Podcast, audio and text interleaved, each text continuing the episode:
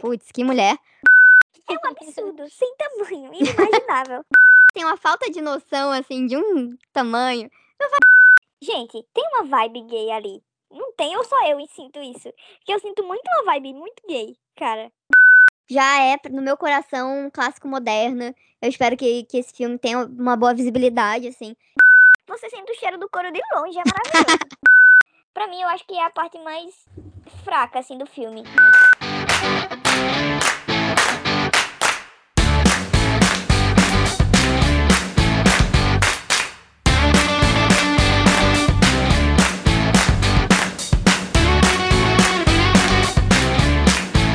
Olá, pessoal. Estamos aqui com mais um Livecast. Meu nome é Graziele e hoje a gente está aqui para falar sobre um filme que chegou recentemente na Netflix, um filme que, por mim, pelo menos, já era muito esperado, que é Justiceiras. É o filme estrelado por Camila Mendes e Maya Hawke, nossa querida Robin de Stranger Things, que, spoiler, finalmente conseguiu beijar uma mulher na Netflix. Palmas para ela. Mas então, para falar um pouco sobre esse filme, é, temos aqui duas convidadas. Temos a mesma equipe do, do podcast anterior, na verdade. Então vamos apresentar as meninas. Oi, França. Oi, pessoal. Olá. E, para completar o dia de hoje, temos a Polly. Oi, Polly. Oi, gente. Pois então, pessoal, eu queria falar logo assim que o filme ele já começa tocando Hayley Kyoko a gente já sabe que vai ser bom a partir desse momento. E assim, eu já fiquei na vibe e tal. Inclusive, acho que a trilha sonora do filme é um ponto extremamente positivo, assim, já que já comecei falando sobre a Hayley Kiyoko, então eu queria já enaltecer a trilha sonora desse filme, porque, assim, é música boa atrás de música boa. Logo depois tem Olivia Rodrigo também com Brutal, que é outra música que eu amo de paixão. É, mas vamos pro foco agora. É, primeiro, o que, que vocês acharam do filme? É, concordar com você, a trilha sonora é sensacional. Tem uma das minhas músicas. Acho que a trilha sonora combina muito com todo o clima do filme. Total. Um Celebrity Skin e depois teve o final lá com o Beat da Meredith Brooks. Então, maravilhoso. É, o filme ele, é, ele é bom para os mods da Netflix, né? A gente sabe como são filmes adolescentes na Netflix aí. Clichêzão atrás de clichêzão. Mas o filme, ele, ele é muito interessante. A gente já conhece os clichêsões da Netflix, né? Então ele é um filme interessante porque ele meio que foge ao clichê do, do filme. É, do filme de vingança, né? Que a gente conhece aí como, sei lá, Meninas Malvadas, que é um filme de, de vingança clássico. E, e também uma coisa que é muito legal, não sei se vocês notaram, é tipo a paleta de cores do filme ela vai mudando conforme as coisas vão acontecendo. Tipo, no começo tem muito tom pastel. E chega, tipo, lá no, no, no auge do, do, da coisa acontecendo, começa com umas cores mais vibrantes, e no finalzinho aparecem mais uns tons mais, mais clarinhos, sendo muito nerd agora. Mas é, eu, isso, tipo, é, transpareceu muito enquanto eu tava assistindo o filme, né? Não é aquilo que se diga, nossa, que obra-prima, mas é um filme bonzinho pra assistir. Pra mim é uma verdadeira obra-prima. Eu realmente gostei muito desse filme. Eu acho assim, tipo, é esse cuidado que você falou do, do, da paleta de cores e tal. Eu acho que é um cuidado que tem toda na estética de todo o filme ao longo do filme inteiro, assim. Tanto fotografia como também figurino, tipo, é uma, um cuidado muito especial que eles têm com isso. E fica, fica um negócio muito bonito de se ver. É, e eu acho assim, tu citou Meninas Malvadas, eu acho que o filme tem muito de Meninas Malvadas em vários pontos que não dá para fugir, mas ele realmente traz algo além disso.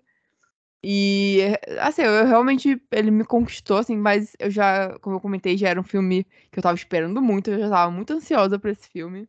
Que inclusive a, a diretora do filme, a Jennifer Robson, ela é criadora de uma série da MTV chamada Sweet Vicious, que era uma série também sobre vingança, que é que para mim completamente injustiçada, assim, que ela, ela merecia muito mais amor, infelizmente ela já chegou ali numa fase de transição da, da MTV e tal. E acabou só tendo uma temporada, mas era uma série de vingança que tinha um, um, teor, um teor, assim, completamente diferente do que ela mostra aqui pra gente nesse filme. Mas eu fiquei muito feliz de ver ela voltando para esse tema e trazendo uma nova roupagem e tal. Então, apesar dela ter assinado o roteiro do último Thor, que é um grande desastre, mas ela tem uma carreira muito interessante e tal, e eu adorei ver o que ela fez com Justiceiras. E feliz que deu tudo certo, que o filme é muito bom e que eu consegui me empolgar com ele. É, eu acho que realmente foi o que vocês falaram. Tem muito esses detalhes que, que tornam agradável assistir o filme. O figurino, as cores, tudo, né? Claramente é um toque da diretora. E é, é bom quando você assiste um, um filme e você vê isso, que são detalhes que a gente sabe que são muito bem pensados por trás das câmeras. E quando isso nos chama a atenção, claramente eu acho que é um trabalho muito bem feito. E, e realmente, assim, é muito bom o figurino. Eu gosto, né, que o uniforme das escolas ele lembra muito headers, né? Tem essa, essa, essa coisa. E o filme todo ele traz esse ar de filmes dos anos 2000 como vocês já falaram, Meninas Uhum. Malvadas e todos os clássicos, né, que hoje em dia a gente considera clássicos. Mas assim, eu concordo, o filme é... eu gosto do filme, eu gosto do que o filme se propõe.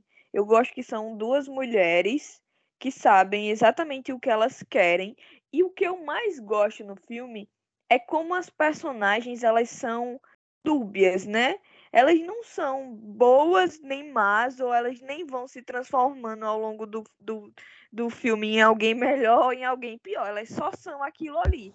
E aí você Sim, vai sim. vendo ao longo da, da história o quanto elas pisam nessa linha tênue entre ser uma boa pessoa, uma pessoa não tão boa, e muitas vezes tentar acreditar que ela é melhor do que aquilo ali que ela é, quando na verdade são duas pessoas um tanto perturbadas. E pra Um mim isso é uma tanto. das. Um tanto, só um tantinho.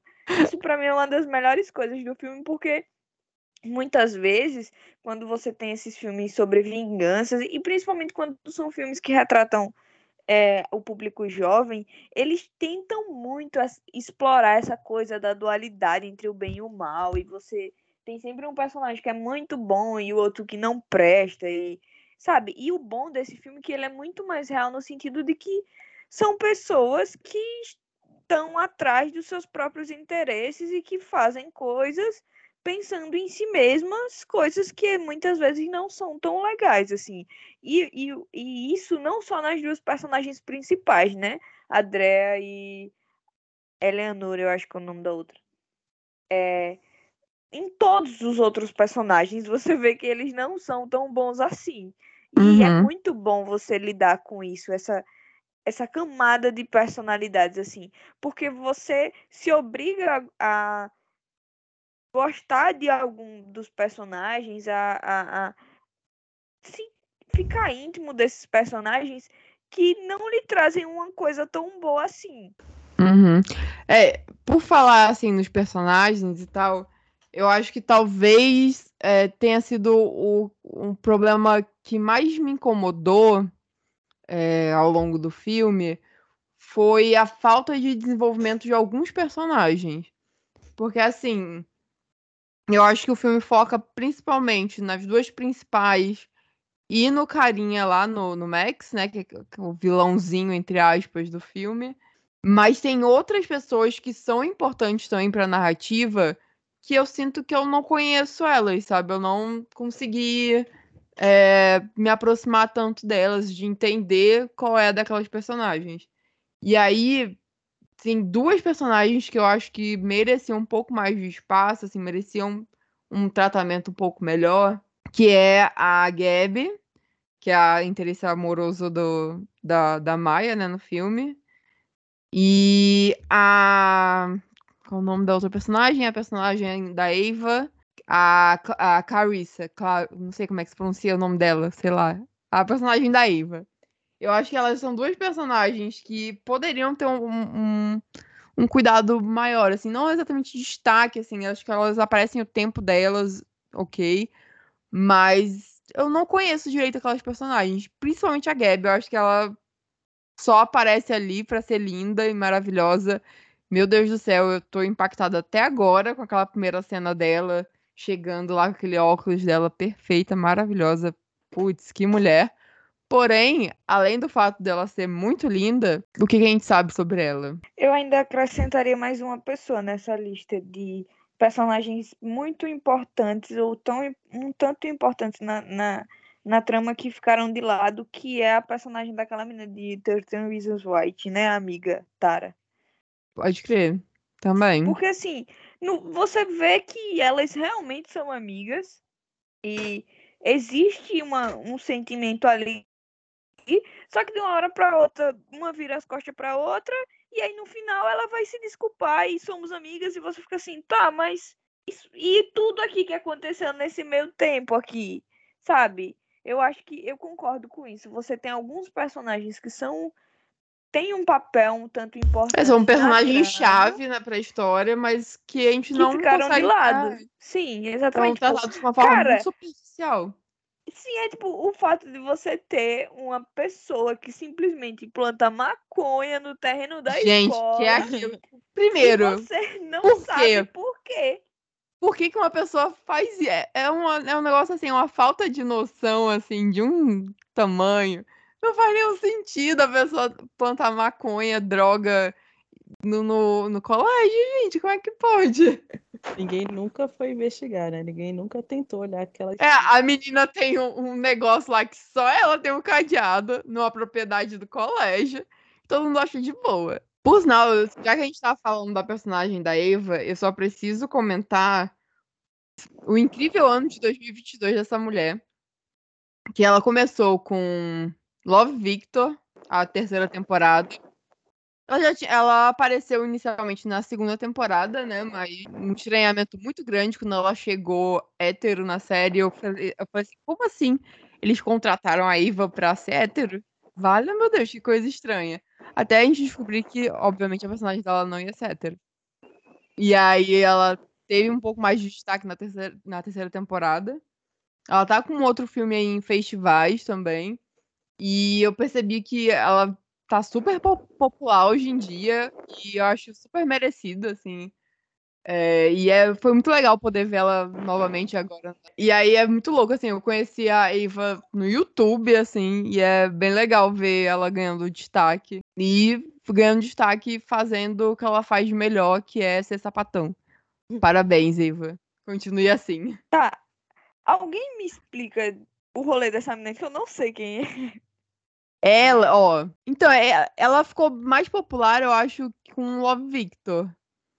Que, principalmente agora na terceira temporada, que ela tá de casal. Ela teve casalzinho com outra menina lá. E aí eu acho que ela ficou bastante popular por causa disso. E ela começou a emendar vários personagens que eram LGBT também. E aí o povo começou a hypar a menina, sabe? E é E isso, é ela essa aí. é, ela é LGBT também, é? Com toda certeza. Ah, tá.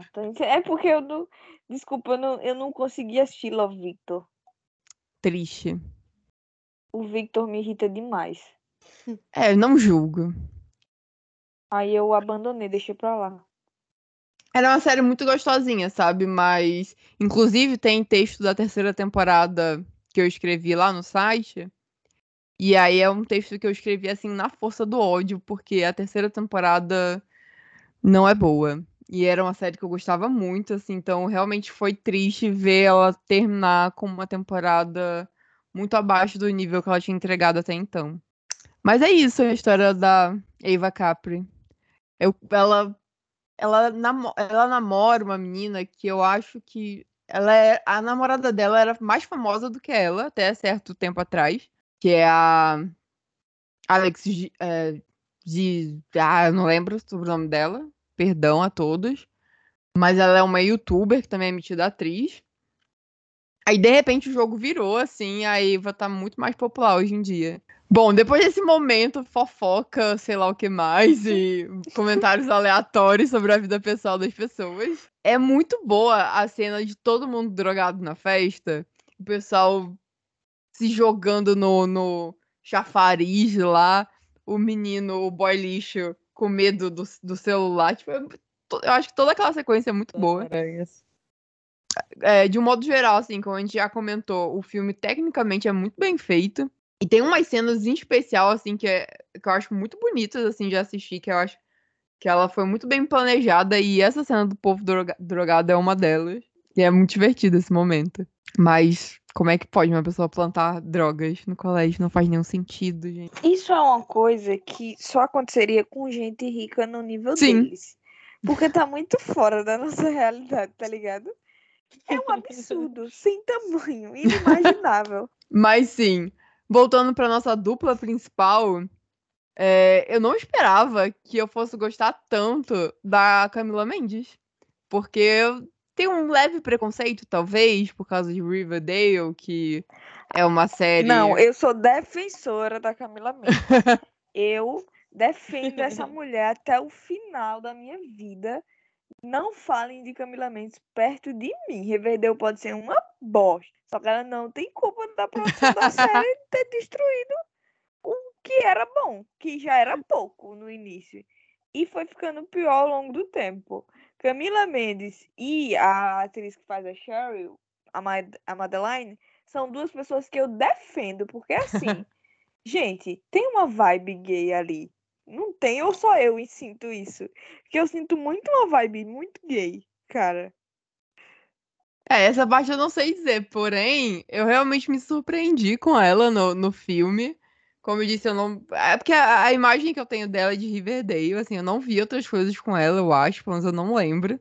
E aí, ela tem um. é, Nesse filme, ela mostrou ter um timing pra humor muito bom, assim. Tem umas cenas, assim, que eu realmente tava rindo com ela e tal. Aquela cena do. Quando eles entregam. Quando eles mandam a mensagem lá com, com as mensagens do, do Max, com as outras meninas, e ela fi- fingindo que tava chocada. Gente, aquela cena é muito perfeita. Eu fiquei. Eu, tava, eu reassisti o filme hoje, antes da gravação, e ela, aquela, aquele momento teve o mesmo impacto pra mim do que antes. Eu tô sentindo que a minha voz tá ficando rouca. Mas é isso, gente. Vamos lá, vamos continuar. Eu gosto muito do diálogo das duas quando ela ela decide que ela vai dar um, uma transformação para a personagem da Maia para Eleanor. Que é as duas têm, têm uma interação muito legal. Que ela fala assim, tipo, não fale isso, não fale isso, vou te dar uma transformação. Eu dei muita risada nessa parte, porque as duas, tipo, tive- foi, acho que foi a primeira cena assim que elas duas tiveram uma interação muito assim, uma quase que completando a frase da outra. Uhum. Eu adorei. É, elas têm uma química muito grande, assim, e realmente elas funcionaram muito bem juntas. E eu acho que isso foi realmente é, um ponto, um, um grande trunfo para o filme, sabe? Principalmente as, as duas. Eu acho que, de uma forma geral, acho que o elenco foi muito bem escolhido. É, eu acho que toda, todo mundo ali funcionou bem pro seu personagem. Mas a química das duas também foi um negócio, assim, lindíssimo de acompanhar ao longo das duas horas de filme. É, eu acho que isso se deu muito por conta da, da construção das duas personagens, né? A Drea é uma personagem muito interessante. Porque, assim, você tem partes do filme, eu não lembro se o filme todo, mas que ambas narram, né? O que passa na cabeça delas. Uhum. E é Vai muito- entrando ao longo, em alguns momentos do filme. É, pronto. E é muito bom você perceber que ela é uma pessoa muito ruim. ela é uma pessoa muito ruim. Só que quando ela tá narrando, ela tenta se convencer e nos convencer de que ela não é tão ruim assim. Sim. E é muito bom isso. Porque é isso é muito a vida real. De como às vezes a gente tenta se convencer de como a gente também não é tão ruim assim justificar nossas próprias ações. E quando você vai construindo, né? Tipo, no início, você dá um voto de confiança, dizendo, tá, talvez ela realmente não seja tão ruim assim. Ela só se adaptou a esse ambiente, já que ela não é uma pessoa rica, né? Sim. Só que você vai descobrindo ao longo do filme, até chegar no plot, que sim, ela é uma pessoa ruim. e desde quando ela era criança, ela já era ruim. E, só que o rolê da construção do personagem é que quando você descobre que sim, ela é uma personagem ruim desde criança, você já não liga mais pra isso. Porque a personagem, a humanidade da personagem, a falhabilidade da personagem já lhe conquistou. E é muito bom quanto a construção da personagem da Drea, ela, ela se relaciona, por outro lado, né, com a construção da personagem da, da Eleanor. Porque assim, você começa acreditando que ela é uma pobre coitada. E aí tem o rolê da transformação e, e que ela é uma vítima. Só que depois da transformação, as coisas se escalonam muito rápido. Ela vai virando uma pessoa ruim muito rápido. E aí é quando você percebe que ela também não é tão boa assim. Para mim, isso é a melhor parte do roteiro. É quando você se depara com a falhabilidade desses personagens. Não, eles não são boas pessoas e não e não estão tentando ser boas pessoas. E nem o roteiro tenta engolir, é, fazer você engolir isso, sabe? Tipo, ah, mas o que elas estão fazendo nem é tão ruim. Cara, é péssimo. Sim. A Drea faz uma menina ser expulsa depois de plantar cocaína nas coisas dela. Caramba! Sabe? Inclusive, eu acho que a gente precisa aproveitar esse momento para falar da grande atuação de Sophie Turner que, pelo amor de Deus, o que foi aquela cena dela sendo expulsa por causa da cocaína? Que mulher! Ela, ela aparece dois segundos no filme e consegue ser uma, da, uma das melhores coisas do, do filme inteiro. Amiga dela desesperada do lado, tipo, só repetindo o que ela falava e ela gritando, histérica. Muito bom. E a aparição dela no final também é muito boa. E depois ela falando. Então, eu acabei criando um negócio com cocaína mesmo, agora estou viciado. E o desenho dela, da, da Andrea também, muito bom. Ai, que momento. Mas sim, é, eu super concordo contigo, Polly. Eu acho que essa construção das duas personagens principais, principalmente, e a forma como foi é, trazido isso ao longo do filme, é realmente um, um grande trunfo do roteiro. É, e aí, falando um pouco agora sobre essa virada que a gente tem da personagem da Maia, né? Tem uma cena muito específica que elas estão deitadas na cama, lá na, casa. Lá, lá, né? Tá vendo ali? Bem ali. É, na casa da, da Adrea. Que aí a, a Adrea comenta: Ah, não, que você é igual a mim e tal. E aí eu acho que naquele momento que. Pelo menos foi naquele momento que eu consegui sacar que. Ah, tem alguma coisa errada com a personagem da Leonor, né? Vai acontecer alguma merda aí. Ela tá aprontando alguma coisa. E a partir daquele momento, quando eu comecei a ver a, a Eleonor com outros olhos, e até quando chega no, na revelação em si, e aí vira um grande caos o filme, eu acho que ele entra em um outro ritmo, assim, quando a gente tem essa revelação. Mas é muito interessante ver a mudança é, em, na, em com, calma aí. É muito interessante ver a mudança como a Maia entrega a, a personagem, sabe? Porque realmente eu acho que ela muda completamente, assim, o, a, na atuação dela. E palmas pra Maia, que, mais uma vez, sendo perfeita. E aí o, o filme, realmente, ele entra no outro ritmo, viram outra coisa ali. E eu gostei muito da, da forma como ela trouxe esse twist, assim que fez uma. Traz, traz uma diferença pro filme, assim, que é uma história simples, que a gente já viu várias vezes em outras produções. Mas é bom quando tem esses pequenos, esses pequenos detalhes, assim, que trazem uma diferença para a história e que fazem com que ela. que o filme chame atenção, né? É, então eu gostei muito desse twist que, que eles deram. A gente é muito apegado àqueles clichês de filme de vingança que em dado momento a pessoa vai desistir de todos os planos e se tornar alguém bom e, e ser legal com todo mundo. O filme tem vários desses momentos em que elas, tipo, será que o que eu tô fazendo é ruim?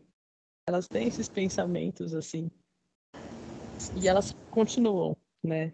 E essa é uma coisa que, que me deixou chocada desde o começo, é que, tipo, a Eleanor sabia o que estava acontecendo com, com a Drea, né? Tinha provas, todo mundo sabia né, do, do caso do vídeo.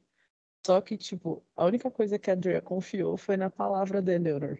Tipo, ah, a fulana fez isso comigo aqui quando a gente era criança e eu quero acabar com a vida dela. Tipo, você acabou, você expulsou a menina da escola por conta de implantação de maconha no terreno da escola, tudo bem. É, isso gera um problema, mas enfim. E, e ela só confiou na, na palavra da Eleanor, né? Já, já começa por ela. Mal conhecia a Eleanor, só confiou na palavra dela. E aí, uh, essa coisa que a gente fica. A gente fica com aquela sensação de que em algum momento elas vão elas vão mudar para ser al, alguém bom, né? Desistir de tudo, largar toda aquela ideia e ser alguém bom. Só que vão acontecendo os plot twists e a gente vai vendo que, tipo, não, mano, vocês são duas psicopatas. Vocês só se complementaram. Duas completas psicopatas. É, é, é essa definição para essas protagonistas. É isso. É, sobre a, a Drea confiar na Eleonor, assim, eu acho que é muito mais de. Era uma coisa que ia favorecer ela, entendeu? Eu acho que não é nem exatamente um negócio de confiança. Ela aceita mais, eu acho que é muito pelo que, que a, a fala depois de. Que a Drea comenta no começo, depois a, a traz de volta, que as pessoas narcisistas, elas não enxergam direito, né? Assim, tipo, além delas. E eu acho que é meio, meio que isso que fez ela confiar, sabe? Porque, tipo, era uma coisa que. Como eu posso dizer? Era vantajoso para ela. Principalmente a partir do momento que elas formam a, a união, assim, delas. É, era um negócio vantajoso para ela, então ela não tinha por que não confiar, sabe? Ela meio que é, é realmente uma cegueira, assim, ela não consegue enxergar além dela. E eu acho que ela mostra muito isso durante o filme inteiro, assim. Inclusive pelo fato dela não lembrar do que ela tinha feito com a menina, né? Que, pelo amor de Deus, um grande absurdo. Ela traumatizou a mulher pra sempre. E era uma coisa que ela não lembrava. Como é que pode, né? Porque ela não dava a mínima, né? Exatamente. Ela é super narcisista. E, e, tipo, eu concordo muito com, com o que a França disse. Esse rolê de.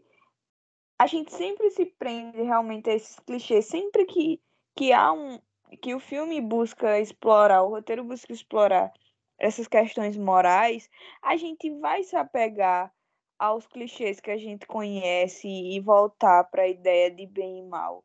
Só que assim, minha gente, com, eu acho que eu acho que os clichês não fazem sentido. Porque se você quer se vingar, você não tá nem aí para o que você tá fazendo é bom, para o que você tá fazendo é mal, se realmente havia provas contra a garota de que ela tinha feito. Cara, você só quer se vingar, você só quer uma justificativa para fazer a outra pessoa sofrer. Então, assim, isso já mostra que você não é uma pessoa tão boa assim quanto você achava. Porque a gente sempre se acha uma pessoa boa demais. Inclusive, se você quer é. ferrar uma outra pessoa, você já não é tão boa assim, né? Por mais Exatamente. que tenha feito contigo. Exatamente. Então já começa daí. E se você segue um plano até o momento que elas estavam, não tinha mais como dar para trás, minha gente. Porque a uma já tinha sido expulsa do colégio por causa de drogas, já tinham drogado a, escola, a turma todinha, já tinham mandado as mensagens do cara mais um monte de menina. Assim, a merda já tava feita. Não já é? tava feita. Tinha que ser terminada. O que me, o, o que me, só o que me incomoda nesse momento, assim, é como a, a Grazi disse. Quando tem o plot, o filme muda de ritmo. E no primeiro momento muda de um ritmo porque ele fica acelerado.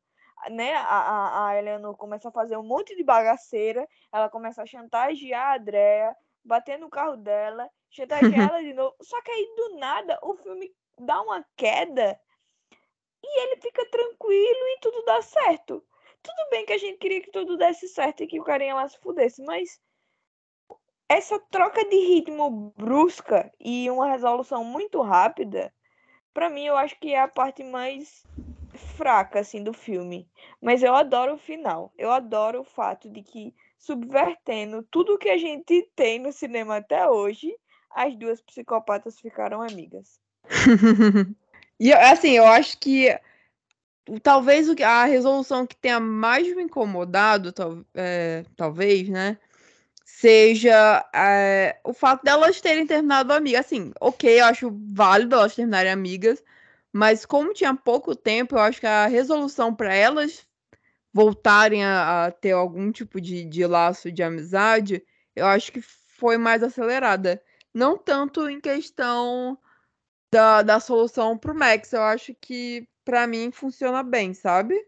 Para mim funciona bem a forma como ele foi exposto ali na festa. Eu acho que é bem clichê, assim, um, uma grande festa no momento para expor a pessoa e tal. Eu acho que deu certo, eu acho que se encaixa bem com a narrativa, mas realmente eu acho que o que mais eu tenha sentido um pouco mais depressa foi trazer essa união de novo das meninas, mas assim, eu acho que funciona, assim, eu, eu gosto de como o filme terminou, eu gosto que ele muda completamente de ritmo a partir do momento que a gente tem essa revelação.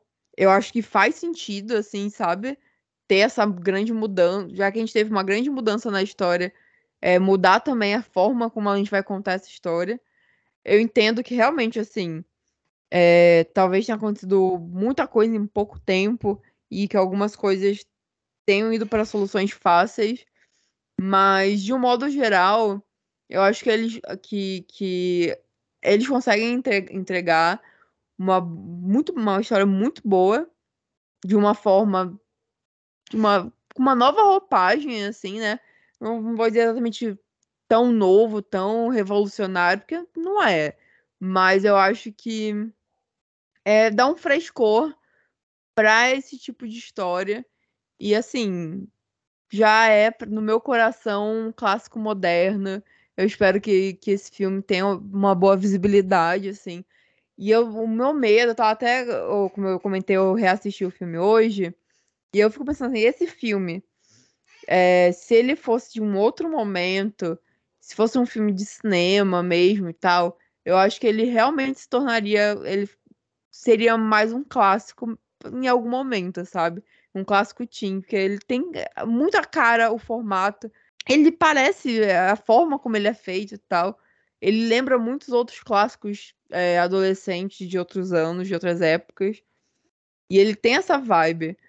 Mas eu fico pensando até que ponto ele vai conseguir um tipo de status sendo um filme de streaming, porque eu acho que ah, mudando completamente de, de assunto, assim, indo para um outro lado, o cinema eu acho que ele ainda tem uma, uma força maior do que o streaming, sabe? Eu acho que a, as produções do streaming talvez elas se percam mais fácil com o tempo, elas sejam mais esquecíveis. Eu tenho medo que talvez esse filme, com o tempo, ele seja só mais um que a gente não lembre mais dele, sabe? E eu acho que ele não merece ser esquecido. Um papo meio aleatório aqui, mas eu tava pensando nisso reassistindo o filme hoje. É um filme muito, muito legal mesmo. Mas eu não sei se, tipo, se, se tivesse sido lançado pro cinema, se teria um mesmo impacto. Não seria só mais aquele filme que a gente fosse ver e falar assim, ah, será que a gente vai assistir esse filme hoje ou se a gente vai assistir um outro? É, um outro mais interessante. Então, é, é, é mas é, não sei se ele seria um grande achado se ele tivesse ido para o cinema. É, eu, eu concordo. Eu acho que se fosse um filme de cinema, ele não levantaria o público necessário para virar um, um, um, um, grande filme falado, né? Eu acho que ele não teria, não teria uma bilheteria assim tão importante. Mas eu concordo no sentido de que os filmes dos streams eles são mais esquecidos, porque no streaming é uma produção em massa, né? Você precisa alimentar essa máquina que está nos viciando em consumir tudo de um momento só, né? Essa, essa ideia das séries. Você consumir uma temporada de 10 episódios numa tacada só. E aí depois acabou. E a gente começou com isso, e aí a gente assistiu uma, duas, três temporadas, e os filmes, eles vão se perdendo nisso, né? Porque são o quê? Duas horas de filme, nesse caso, e aí você troca, e amanhã a Netflix lançou outro filme, sexta-feira ela lançou outro. No final das contas, a gente não para mais para ter a experiência de ver um filme, sentir um filme, sabe? Parar depois de, de sair do cinema e refletir sobre o que você assistiu. E sem contar, que eu acho que para mim isso é um, um momento Marvel da, da, do- da história do cinema, é que tudo é uma grande história repetida. Então, assim, não tem mais um grande impacto, não tem um grande acontecimento. Você vive ali durante duas, duas horas e meia de filme, é, ouvindo a galera bater palma porque um personagem X apareceu na história, e quando o filme acaba, esquecível, porque não é um filme que lhe faz parar e, e sentar e refletir depois. Por exemplo, quando eu assisti A Chegada, eu passei três dias pensando naquele roteiro que é fora de série. Nesse caso, eu acho um filme muito bom. Só que assim, acabou o filme, tchau, e eu fui assistir outra coisa e eu segui a minha vida. Não, não tem mais essa coisa, a grandiosidade de alguns filmes. Eu acho que é por isso também que a gente tem a impressão de que os filmes dos streams, eles são muito esquecíveis. Mas aí, eu acho que é uma, tipo, por exemplo, você comentou sobre os filmes da Marvel. Eu acho que é uma fórmula que os filmes de blockbuster usam desde sempre, assim. Se a gente pegar é, anos 2000, tinha milhões de comédias românticas que eram todas iguais. Então, assim, de épocas e épocas vai ter esses filmes que vão é, seguir uma fórmula que elas precisam seguir e que isso vai acontecer. Acho que assim, isso não diminui, é- é- muda o gênero do filme, eles vão continuar acontecendo, mas fora de- dessa desse mercado maior, a gente continua tendo produções que, que são normalmente menores e tal, que vão chamar atenção e que vão ter um cuidado maior em relação a isso, sabe? Eu não acho que o, sei lá, o cinema morreu ou que é, a qualidade dos filmes hoje em dia é inferior a de épocas atrás. Depende do filme que você está vendo, depende do, do que tá. Assim, talvez seja um problema. Nem todo filme chega a todo mundo, né? Então a gente tem muito é, que acabar vivendo com esses grandes blockbusters e hoje em dia a gente está sendo consumido por filme de super-herói em cima de filme de super-herói e normalmente, principalmente em relação à Marvel, é, eles acabam entregando sempre a mesma história, assim, poucos momentos a gente tem umas produções que conseguem fugir um pouco disso, mas é virar pro lado e ver o que tá acontecendo além dessa grande massa, assim, é, de- desse, dessa grande produção que é jogada em cima da gente, sabe? Vamos lá, vamos falar de gente gay agora, porque a gente falou pouco de gente gay especificamente fazendo gaysice. Vamos lá. E aí, eu não sei em que momento louco do podcast a gente tá agora, porque a gente deu uma grande viagem, mas eu queria falar desse momento icônico que finalmente aconteceu de Maya Hawking beijando mulheres na nossa televisão. A bichinha tá sofrendo Stranger Things, não consegue arrumar uma namoradinha, a bichinha, coitada. Mas agora, finalmente, ela arrumou uma mulher pra ela. Injusticeira. E eu lembro, assim, quando começou a sair as primeiras fotos do, dessa, sé dessa série, ó, desse filme. Ainda bem que não é uma série, porque senão a Netflix ia cancelar na primeira temporada, né? É, mas eu lembro quando começou a sair as primeiras fotos, o pessoal já tava assim, louco, chipando a Maia com a Camila. Eu olhei assim, tipo, não, gente, elas não vão se pegar, não faz sentido nenhum. Aí quando saiu o trailer, a gente viu que a Maia ia pegar outra pessoa. Mas felizmente ela está pegando pessoa. Assim, como eu comentei, é, eu acho que é um problema a, a Gabi não ter tanta relevância. E aí eu não consegui, eu não consegui, assim, massa, bacana, fofas, mas eu não consegui me apegar ao casal. Eu tava muito mais entretida com a Maia e a Camila ali interagindo e sendo loucas juntas, sabe? Que eu acho que realmente é o ponto alto do filme. É, assim, eu concordo. Eu acho que o, o filme, ele, ele é muito mais interessante você acompanhar a relação das personagens principais e nessa busca por vingança do que os relacionamentos de ambas é, amorosos por fora, né? Tanto a, a, a Eleanor e a, a Gabi, quanto a Andrea e o menino lá que ela fica, também não aparece muito, porque eu acho que o filme buscou explorar mais essa questão mesmo da relação das duas, da vingança e de todas essas questões. Mas assim, eu acho que por mais que a gente não se envolva com o casal, porque realmente não dá tempo de você criar empatia pelo casal, para mim a Gabi ela é o bastante, ela é tudo que a gente precisava nesse filme, porque a cena dessa mulher aparecer na primeira vez com aquele óculos e aquela vibe, para mim foi tudo. Eu fiquei louca, eu já assisti essa cena que mulher. vezes. Exatamente, que mulher, porque cara, o que é aquilo? Conquistou todo mundo. Tem um, um, uma vibe, você sente o cheiro do couro de longe, é maravilhoso. Cara, é muito louco isso, né? Porque é, eu não lembro se eu comentei isso antes da gravação ou já na gravação. Mas eu conheci a atriz que, que faz a Gabi em um outro filme, que foi o Nunca, Raramente, Às vezes, Sempre. Inclusive, recomendo, mas é um filme super pesado, mas muito bom. É, e aí, assim, muito boa atriz, mas não, chamou, não, não me chamou tanta atenção em relação à beleza, assim, sabe? Excelente atriz, massa, só que ela é engolida pela principal do filme, que é, assim, uma atuação absurda. Mas quando ela chegou nesse filme, eu acho que a vibe sapatão, assim, sabe? Dá um, um negócio. Assim. E aí, porra, eu realmente. Aquela primeira cena dela já foi, assim, pra matar. Lindíssima. Parabéns.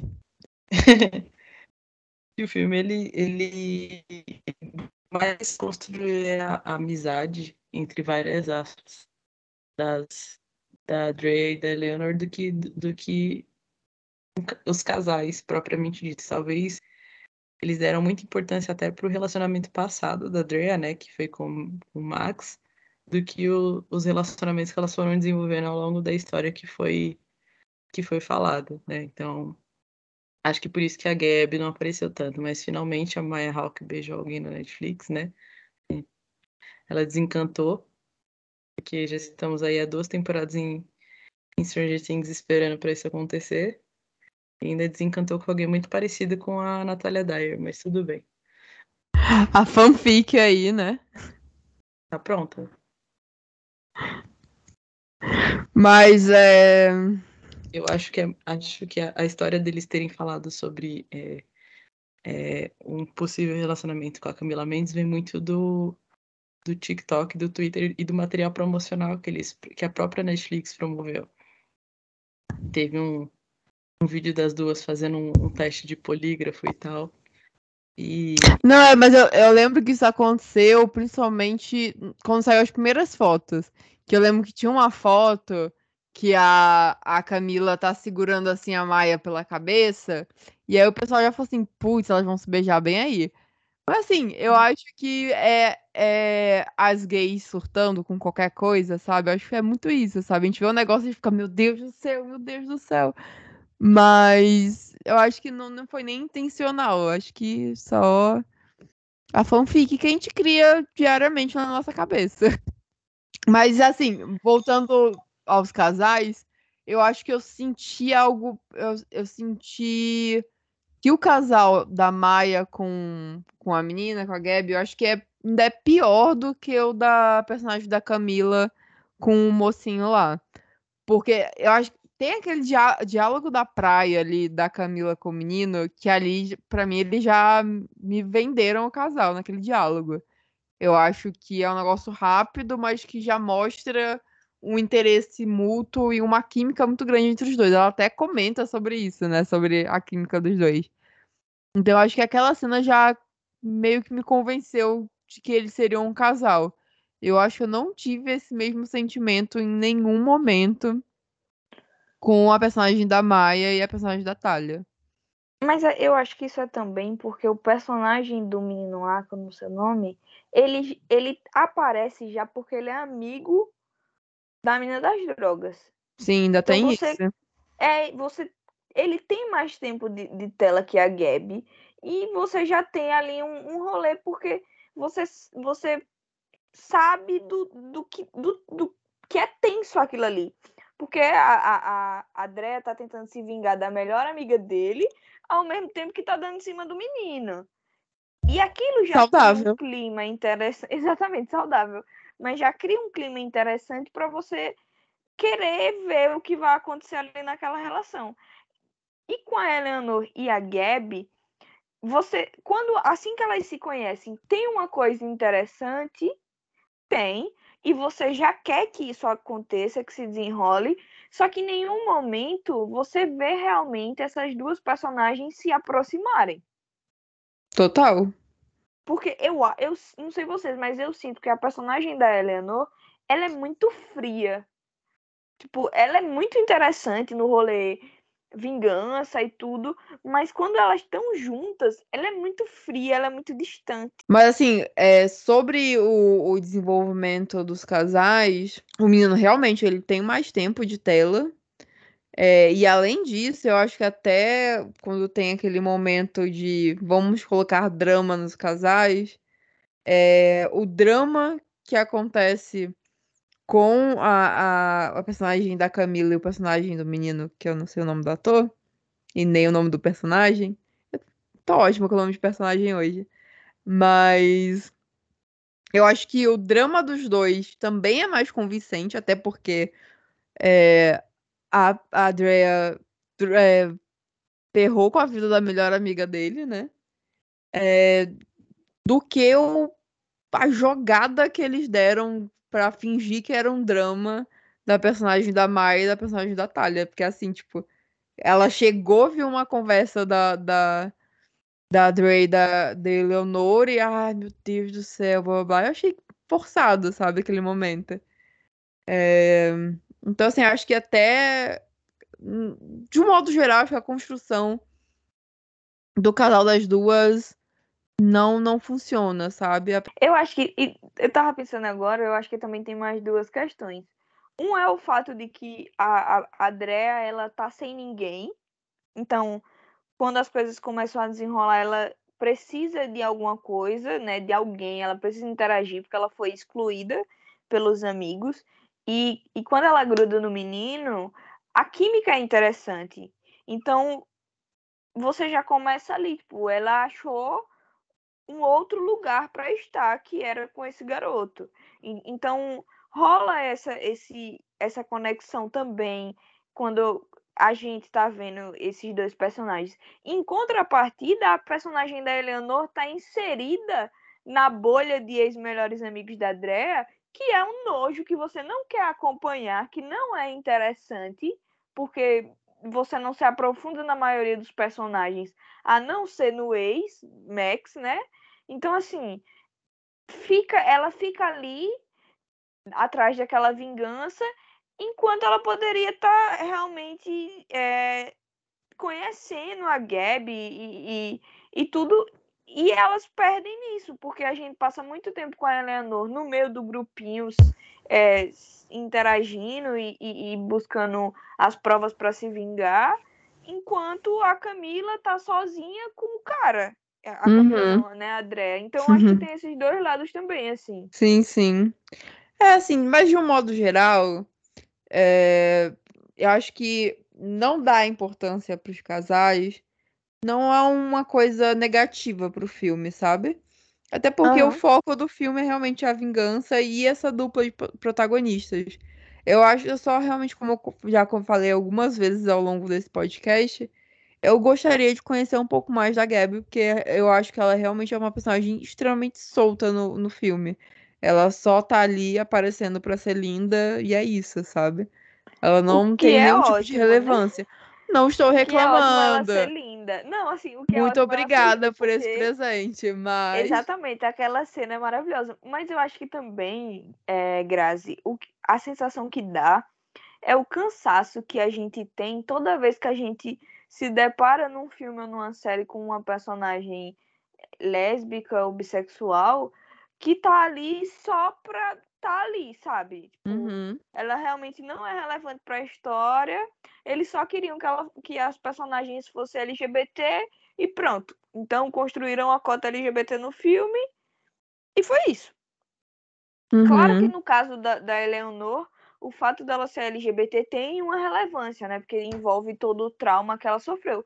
Mas no, no caso da Gabi, a gente não conhece a Gabi, a gente não, não se envolve com a Gabi. Ela é literalmente só o par romântico da, da Eleanor Sim. e um par romântico mais ou menos. E isso incomoda, porque quando a gente vê essas personagens que são LGBTs, a gente quer conhecê-las. E muitas vezes os filmes e as séries não nos dão essa oportunidade. Porque elas são só um fantochezinho. Pois é, eu acho. É. Eu- mas eu não classifico. Oi, França. Pode repetir, por A favor? Larissa teve, teve mais história do que a Gabi. Mas também é outra personagem que eu acho que deveria ter um pouco mais de desenvolvimento, sabe? Porque ela é uma personagem que também é chave ali pra história, mas eu sinto que ela é tratada de uma forma muito superficial. Mas eu não acho que é tanto questão de, tipo, apenas pelo fato de delas estarem ali apenas pra ser cota LGBT, sabe? Eu acho que não classificaria tanto nisso. Acho que é realmente uma questão de falta de cuidado com alguns personagens que realmente precisavam ter um pouco mais de cuidado e não, não rolou. Mas eu acho que, de um modo geral, eu acho que a- a- o filme entrega bem, eu acho que. Mas é massa que a gente tá tendo mais personagens LGBT é, aparecendo constantemente nessas produções e com relevância, assim, porque a principal do filme é, é queer, que é a personagem, uma das principais, né, no caso, a personagem da Maia, a, a Eleanor. E que ela também não é a única ali, a gente tem outros personagens ao redor dela que também são queer, então assim, é, é massa ver que é, cada vez mais a gente está ocupando esses espaços. E por mais que a gente reclame sempre da Netflix, porque tá sempre cancelando séries, é, as nossas séries, né? E não dando tipo, passo pra. Acho que com séries é mais problemático, porque eles lançam série loucamente e aí, massa, a gente tá aparecendo em várias produções, mas que não tem espaço para desenvolvimento. Que são produções que são sempre canceladas na primeira temporada. É, então é complicado defender, porque, por um lado, é bacana ver que a gente está aparecendo mais, que tem mais produções com personagens LGBT, mas por outro, são produções que, que morrem cedo, que não conseguem construir a sua própria história. E isso é um grande problema. Então, é. Né? Mas pelo em filmes a gente não tem como ser cancelado, né? A gente só não tem continuação, como Barraca do Beijo tem aí 50 filmes ruins. E a gente não tem uma continuação, né, pra gente, mas um dia vai dar certo, tenho fé. Só aquelas ceninhas finais ali que também a Gabi aparecendo no final ali, ela super sendo compreensiva com todo o plano de vingança. Tipo, Muito bom. você tá mesmo beijando uma pessoa que tentou matar a outra, literalmente falando. Assim, super compreensiva. É, mas faz parte, né? né? Tudo bem você tentar se vingar de alguém. O que é que tem? Então, mas apesar dos poréns e tal, eu acho que esse é um filme que merece ser assistido. Ele vale muito o entretenimento, sabe? Entrega um, um negócio muito bem feitinho, assim. E bora assistir, comentar com a gente. Inclusive, vocês podem deixar o comentário de vocês do que vocês acharam do filme, é, qual foi a reação de vocês vendo a Maia finalmente beijando uma outra mulher. Vocês podem comentar com a gente no nosso e-mail, o podcast lesbiaudio.com.br, ou também conversar com a gente nas nossas redes sociais, o arroba lesbiaut_br, Twitter, Instagram, TikTok, Facebook, a gente tá em todos os lugares. Então venha conversar com a gente, vamos é, estender esse bate-papo. É, Eu queria também agradecer as meninas pela conversa. Valeu, França. Boa noite aí. Até a próxima. Valeu, gente. Até a próxima. Boa noite. Ou boa tarde ou bom dia. E tchau, Polly. Tchau, gente. Então, até o próximo podcast. E tchau, pessoal. Tchau, tchau. Tchau, tchau, tchau. Tchau. Thank you.